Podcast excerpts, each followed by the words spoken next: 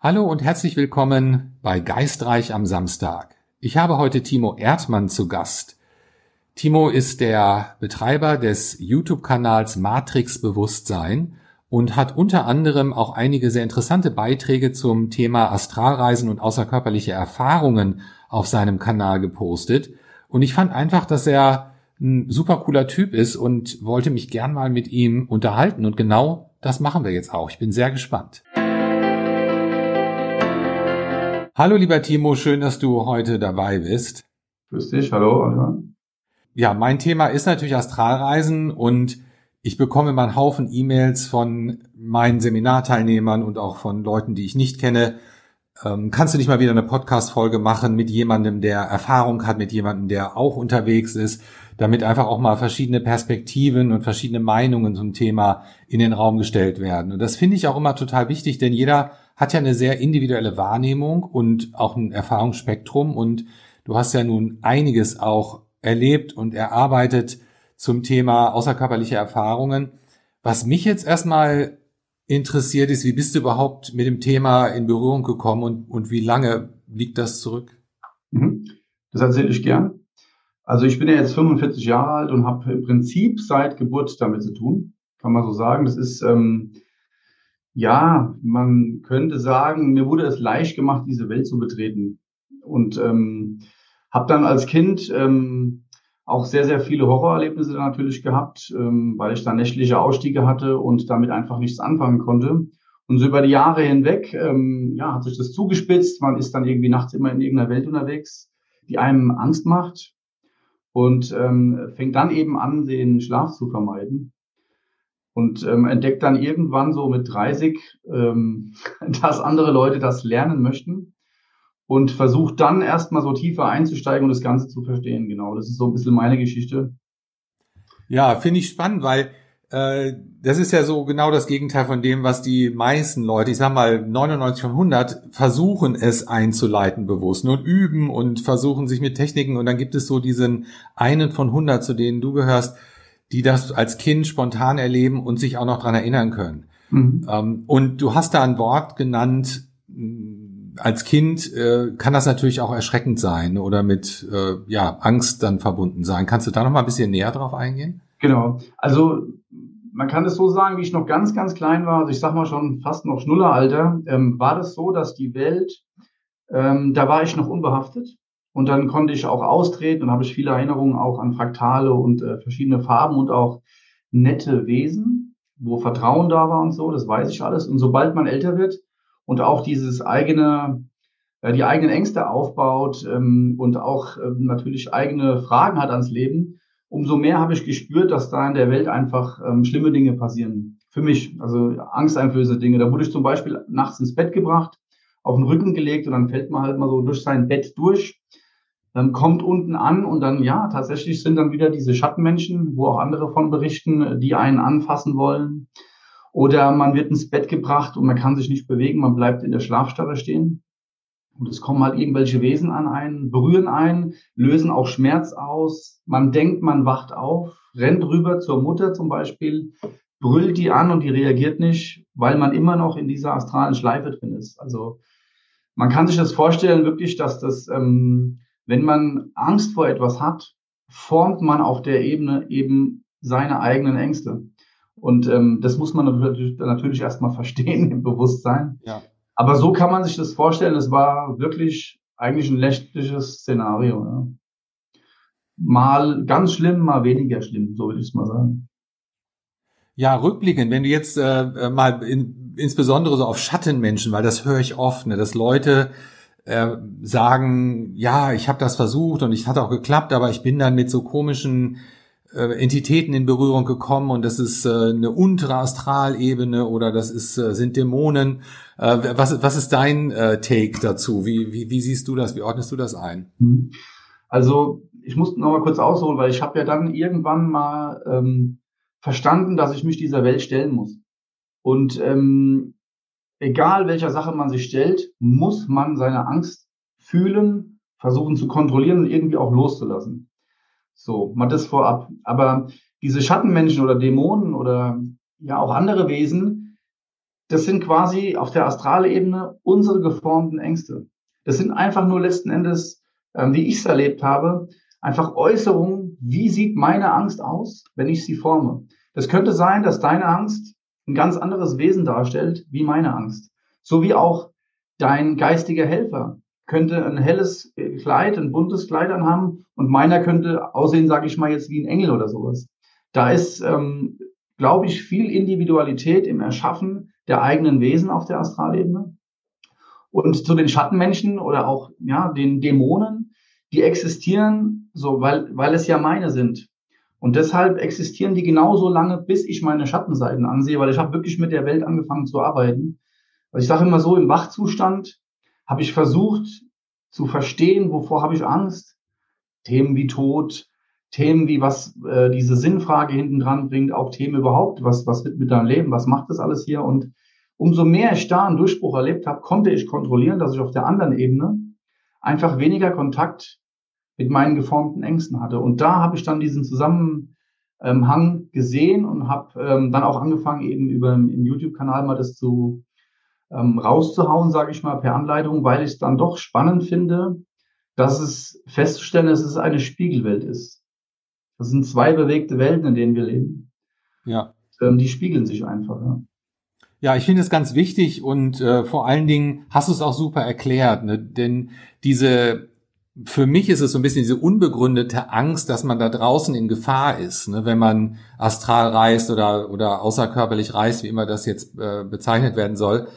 Und ich habe genau die gleiche Erfahrung gemacht, ne, dass dieses, was immer sich da für mich dämonenhaft dargestellt hat, das waren Projektionen meiner eigenen oder nicht nur Projektionen, sogar Manifestationen meiner eigenen Ängste, die immer wieder gefüttert wurden durch jahrelanges sich erinnern an die Angst und immer wieder neu projizieren. Und ähm, mein Weg damit umzugehen war natürlich auch das, dass ich mir bewusst werden durfte über die Angst und dann die Konfrontation ist heute so mein geh dahin ne, und wer bist du, was willst du? Und in, in den meisten Fällen verpufft es.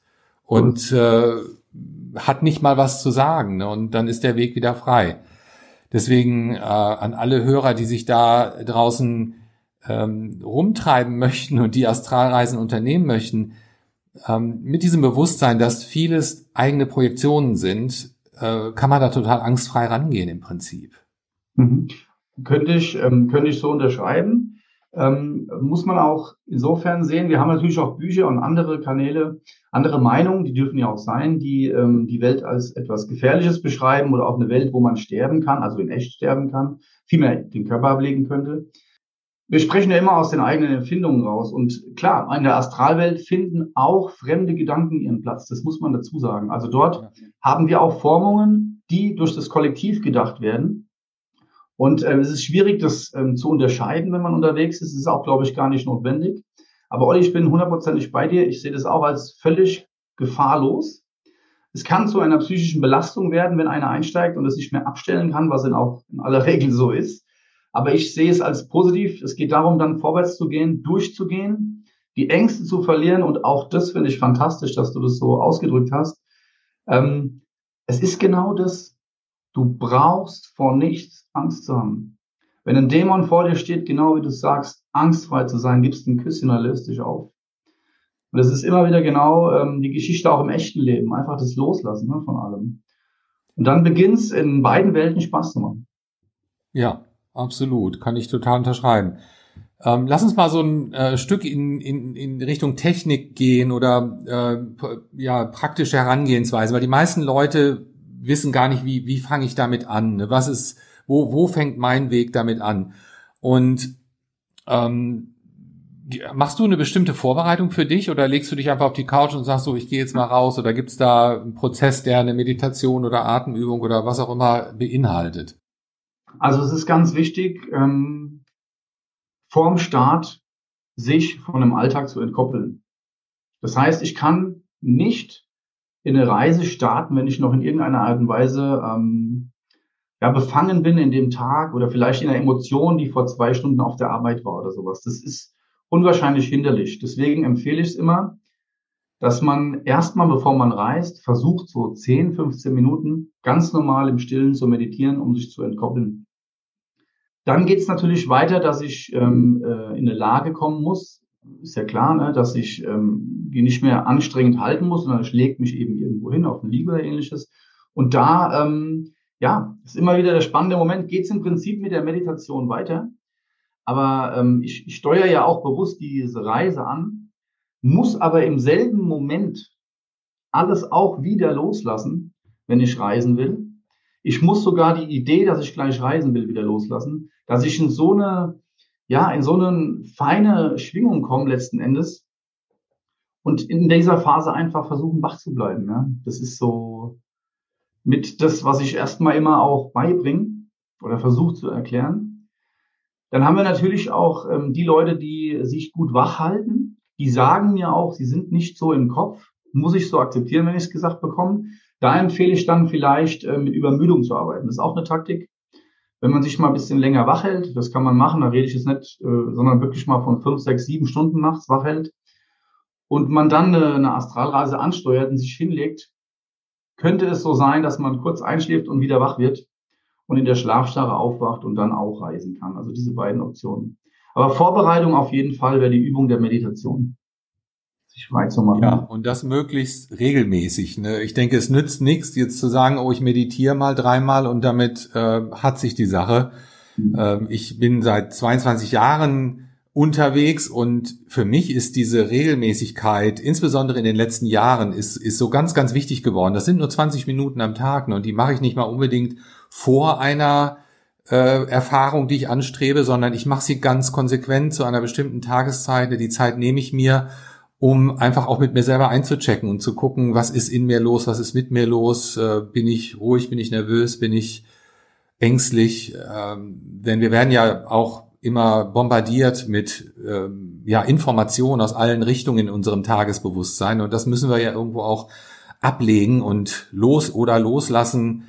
Ähm, und äh, dieses tägliche Einchecken ist für mich so ein essentiell in meiner Praxis für außerkörperliche Erfahrung geworden. Mhm. Ich kann mir nichts effektiveres vorstellen. Techniken, kommen wir gleich darauf zu sprechen, sind natürlich auch hilfreich und wichtig, aber so erstmal die Grundstimmung in einem Menschen, äh, die muss auch erstmal da sein. Ne? Das stimmt absolut, ja.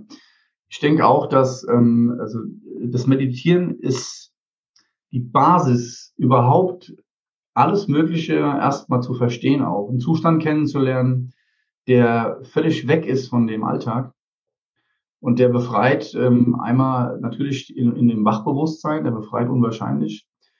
Der zeigt uns auch ein neues Gefühl, was man dann auch versuchen kann im Alltag ohne bewusste Meditation im Sitzen, sondern im, im Alltag das aufrechtzuerhalten. Und der ist tatsächlich, ich schreibe es auch ganz oft, ähm, Voraussetzung, ja. Für die Übung, würde ich auch sagen. Also ein, ein Durcheinanderkopf, jemand, der voll im Alltag steckt und auf 180 durch den Alltag geht und heimkommt, will gleich reisen, würde ich sagen, nein.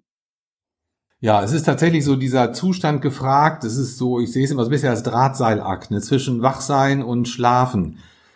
Äh, und der, der ist äh, mit Übung kann man das lernen, den zu halten. Und es gibt auch wunderbare Unterstützung dabei. Ich arbeite ja mit mit dem Monroe Institut und Bob Monroe hat damals äh, eine eine sehr genaue Definition dieses Zustands getroffen und dafür auch ein Produkt entworfen, was äh, ja aus Frequenzen besteht, die binaurale Schwingungen im Gehirn verursachen und da relativ genau greifen. Wobei jeder Mensch tickt ja auch so bisschen anders. Ne? Das kann einen guten, guten Rahmen geben.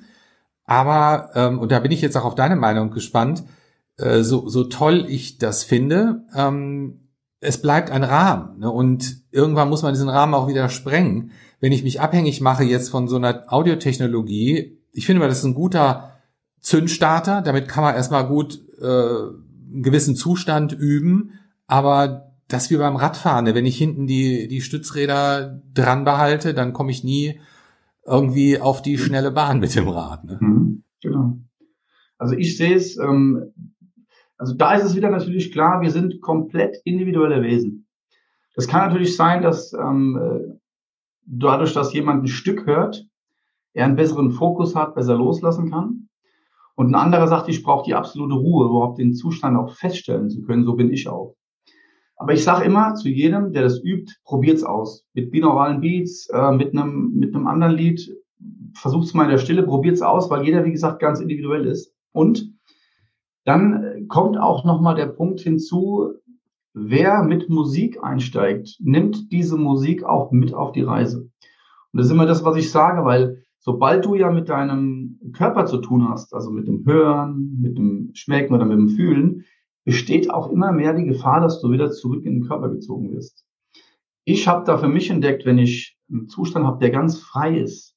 Das habe ich mal so erklärt, wie als würde ich meinen Körper in den Wald legen und gehe danach astral reisen. Und dann würde ich den ja auch mit Sicherheit in eine Hütte legen, wo die Fenster zu sind, wo keine Spinnen, keine Mücken drin rumfliegen, wo kein Lärm ist, sondern wirklich so, dass der Körper einfach nicht gestört wird, damit ich in Ruhe diesen Ausflug machen kann. Das ist so meine erste Empfehlung, das so zu probieren. Wer mit Musik arbeitet, ganz klar, nimmt die Musik mit auf die Reise. Da habe ich aber auch nochmal eine Idee. Man kann durch die Musik ganz gut reinkommen ins Abkoppeln. Und dann stellt man sich die Musik so ein, dass die zum Beispiel nach 15 Minuten vollständig aus ist und du hast nur noch deine Kopfhörer an. Dann hast du nochmal einen zusätzlichen Ruhepol und auch ein zusätzliches Begreifen, dass du gerade in einem ganz krassen Zustand ähm, landest, ja. Weil die Musik ist weg, der Fokus ist weg, Körpergefühl hast du schon abgelegt. Das ist auch eine gute Methode, um das mit beidem einfach zu probieren. Ne? So Einstieg mit Musik und dann raus in die Stille. Genau. Wie machst du das persönlich? Äh, wie ist so deine Routine dafür? Hast du eine besondere Liege oder einen besonderen Platz, ähm, den du dafür auserkoren hast und, und, und wie, wie gehst du in deinen Prozess? Also ich hatte früher, ähm, also, also vielmehr, ganz früher hatte ich keinen besonderen Platz. Da ist es passiert, da habe ich abends einen Fernseher angehabt, Licht angehabt, Lampen angehabt und hatte Schiss, jede Nacht zu schlafen. So, das war so circa bis 2.33. Und dann, als ich mich gedreht habe, habe gesagt, ich will mich dem Ganzen jetzt stellen. Und da habe ich mir eine Liege gekauft. Die konnte man so ähm, quasi so einstellen, dass ich so einen Schwebezustand hatte, dass ich so ganz leicht, keine Druckstellen, nicht zu hoch, nicht zu runter. Und da habe ich immer mittags um 16 Uhr ganz bewusst versucht zu trainieren, weil ich habe da immer so ein bisschen eine Müdigkeit mitgebracht. Also sagen wir mal zwischen drei und vier, habe mich hingelegt und da hatte ich wirklich wahnsinns tolle Reisen ähm, mit der Liege, mit der, mit der Sieben, die ich da hatte, da habe ich ganz viel auch ähm, gelernt. Ja, so, also wirklich gelernt, wie kann man das denn beeinflussen auch. Und heute ist es so, ähm, das hört sich jetzt ein bisschen angeberisch an, aber ich lege mich auf die Couch, wenn ich das will, und dann kann ich den Zustand einfach entstehen lassen. Und das mache ich dann immer nachts. Das ist da, gehe ich um drei Uhr, stehe ich auf und dann wenn ich Lust habe, ähm, mache ich eine Reise und wenn nicht, halt nicht. Das kann ich mittlerweile. Aber ich kann mich echt überall hinlegen und ich kann mich ganz schnell fallen lassen, weil ich das kenne. Das ist einfach, ich weiß, das, das funktioniert jetzt, da gehe ich rein und, und fertig, ja. Ist ja in der, in der Lage, so etwas auch zu verankern. Ne? Wenn du das äh, mit äh, entweder mit Absicht verankerst, einen bestimmten Zustand, oder eben auch durch Übung automatisch verankerst, dann geht's über die Erinnerung. Mhm. Und was ich auch immer den Leuten gerne sage, ist, macht euch auch mal Gedanken im Vorfeld, äh, A, über den Grund, warum will ich das überhaupt? Ich denke, da ist auch erstmal ein Schlüssel drin zu finden. Ist das jetzt eine, so eine, so eine Ego-Sache, die, die sein will, wo ich vielleicht auch gegen den Fluss oder gegen den Strom schwimme, weil vielleicht noch was ganz anderes wichtiger ist in meinem Leben als, als diese Erfahrung in diesem Moment? Oder ist es ein authentischer Wunsch nach Expansion, nach Erinnerung, nach ähm, authentischem Verlangen äh, irgendwo dahinter. Aber ähm, ja, mich hat das irgendwann zu der Frage gebracht, ist das Bewusstsein denn tatsächlich im Körper? Muss da überhaupt was aus dem Körper raus? Oder ist das alles nur ein Spiel, was sich das Gehirn oder der Verstand ausdenkt oder annimmt, weil es in der Literatur so verpackt wird? Und ich habe durch die Fragestellung, ist das, ist das Bewusstsein wirklich im Körper oder ist der Körper im Bewusstsein? darüber habe ich für mich nochmal einen ganz neuen Zugang gefunden, wo mir dann irgendwann klar wurde, ich bin ein multidimensionales Wesen und äh, natürlich, für mich ist heute klar, der Körper ist im Bewusstsein und nicht umgekehrt. Ne? Trotzdem muss ich mich von dem Körper lösen in irgendeiner Form, weil ich habe ihn erschaffen. Weiß nicht, ob du das auch so siehst. Ich habe ihn mhm. ja selber manifestiert und, und mhm. erschaffen und jetzt ist die äh, Aufgabe, wie werde ich das Ding los? Ne? Zumindest temporär aus, in, in meinem äh, Geist. Mhm. Ja, also äh, ganz spannend auch, ja. Wieder hier äh, viel Synchronität unserer Gedanken. Also es ist tatsächlich so, man kann sich das vorstellen, wenn ein Bewusstsein eine Kugel wäre, erscheint in dieser Kugel einfach der Oliver oder der Timo, sehe ich ganz genauso. Also der Körper entsteht in unserem Bewusstsein.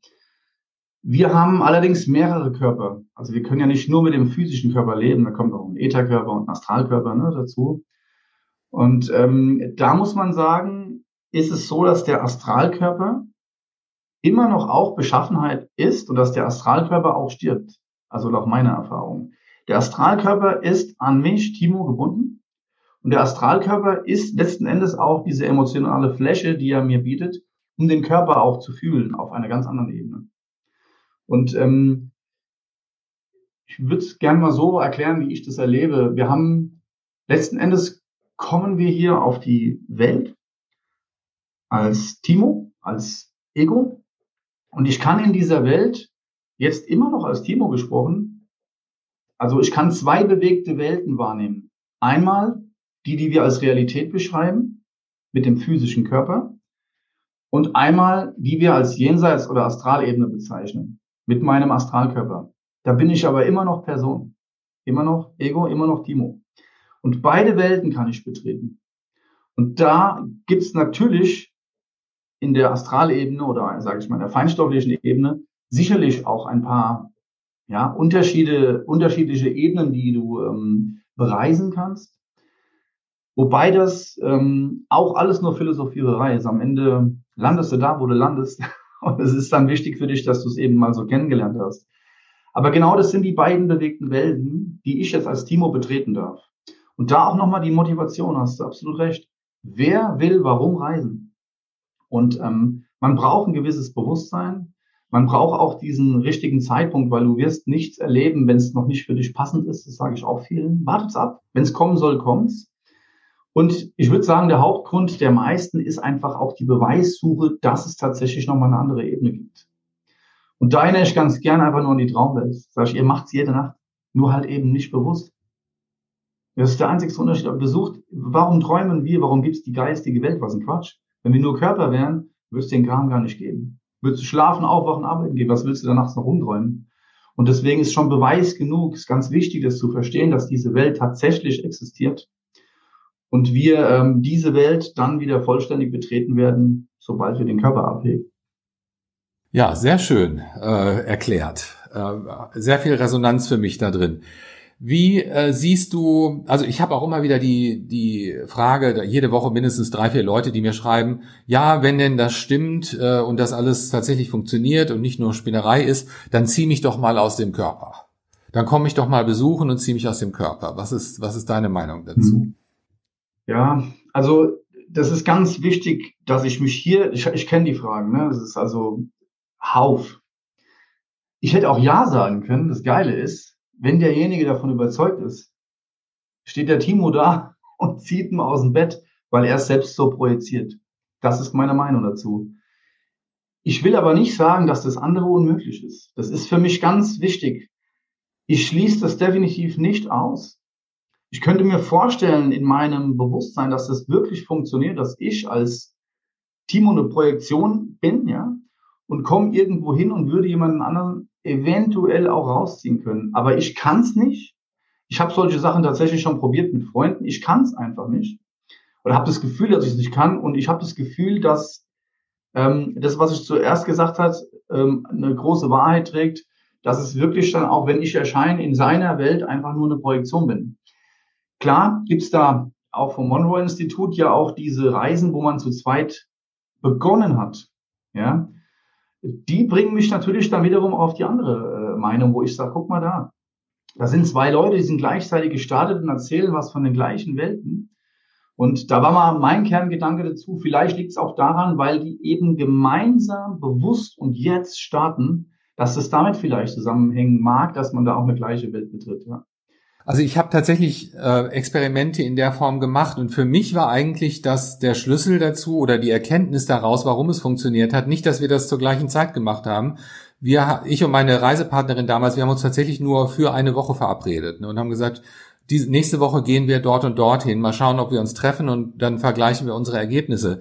Und äh, klar war da auch sehr viel äh, nicht konform, aber sehr viele essentielle Sachen. Desto länger wir das gemacht haben, äh, waren dann übereinstimmend. Und, und meine Theorie dazu war tatsächlich, dass wir ein eingespieltes Team waren irgendwann. Ne? Wir kannten unsere Schwingung, wir haben und, und wir haben Erkennungsmerkmale gehabt Und man muss ja auch dazu sagen, denn wenn ich außerkörperlich bin, dann sehe ich nicht so aus wie, wie jetzt. Ne? Wie erkenne ich denn meinen Reisepartner? Der äh, sieht nicht aus wie Timo Erdmann, so wie er jetzt hier auf dem Foto erscheint oder auf, auf dem Bildschirm, sondern da, ich erkenne ihn an der Schwingung. Ich erkenne ihn an seiner, ja, an der per Persönlichkeit, in dem, was er ausstrahlt in meiner Nähe. Und das war, glaube ich, für mich so erstmal das Schwierigste. Äh, klar, dann kommt ein visueller Eindruck, wenn diese wenn das gekoppelt wird praktisch, ne, diese Information aus meiner Erinnerung raus kommt dann das Bild von dem oder derjenigen und dann funktioniert das. Ich, ich mache das oft mit Gruppen auch im Workshop ne, und äh, einfach so als Experiment. Manchmal funktioniert super, manchmal funktioniert es eben nicht. Jeder muss sich am Ende seine eigene Meinung darüber bilden. Ne, äh, ist das real und was ist überhaupt Realität? Ne, dann. Deswegen, ich sage immer, es gibt insofern kein richtig und kein falsch. Das ist ja auch nichts Neues, aber es ist auch wirklich so, wie erlebt man, welche Erfahrungen hast du gemacht? Und das, dafür hast du einen riesen Freiraum.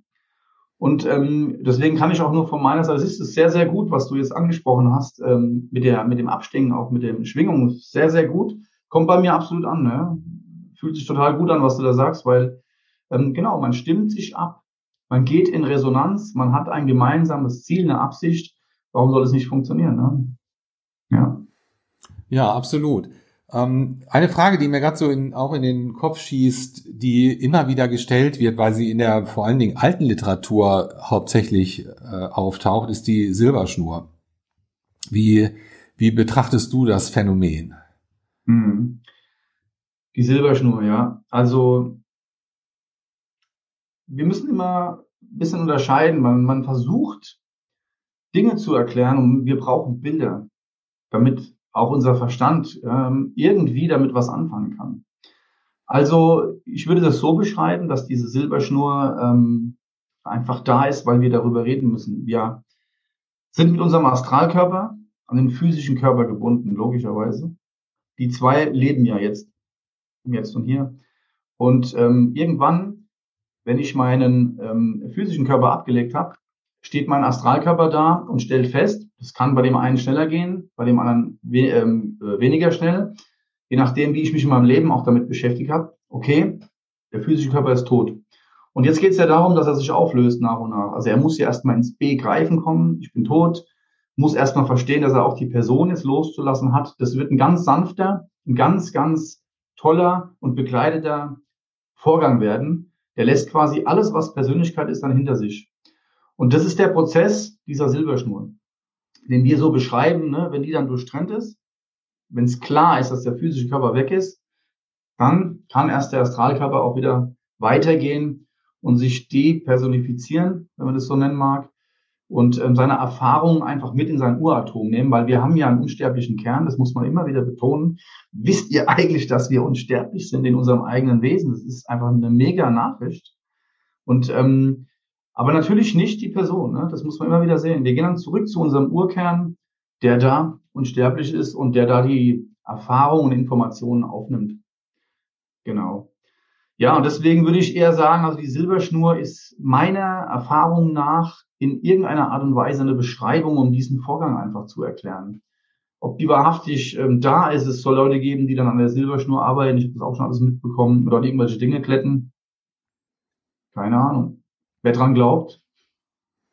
Hm? Ja, es ist meine Meinung. Wer dran glaubt, der oder wer sie erwartet, der wird sie auch wahrnehmen unter Umständen. Ich habe, ähm, ich habe sie gesucht und nicht gefunden bei mir. Mhm. Ähm, aber das heißt nicht, dass es sie nicht vielleicht gibt, nur weil meine Wahrnehmung nicht dementsprechend ist. Ähm, und ich denke, vielleicht ist es auch eine Frage, wer, wer sie braucht, der hat sie. Und wer mit dem Grundvertrauen dran geht, dass da sowieso nichts passieren kann, äh, der, der braucht vielleicht auch diese Sicherheit nicht, dieser äh, Anbindung. Ja, durchaus möglich auf jeden Fall. Ja. Ja, Mensch, Timo, uns geht die Zeit so ein bisschen hier schon flöten. Äh, und ich habe noch eine ganze Menge Fragen, vor allen Dingen auch so ein paar Stories äh, hätte ich gerne gehört von deinen Erlebnissen, die du unterwegs hattest und äh, gucken, wie sich da unsere Erfahrungen vielleicht auch decken. Und kriegen wir heute nicht mehr runter, aber ich äh, freue mich, wenn du nächste Woche nochmal dabei bist äh, bei Geistreich am Samstag und dann äh, gehen wir gleich in diese Geschichten mal rein und schauen, was da in deiner Kiste alles so zu finden ist. Ich danke dir erstmal ganz herzlich für deine Zeit und freue mich aufs nächste Mal. Ich danke auch. Bis zum nächsten Mal, ja. Ciao. Ciao.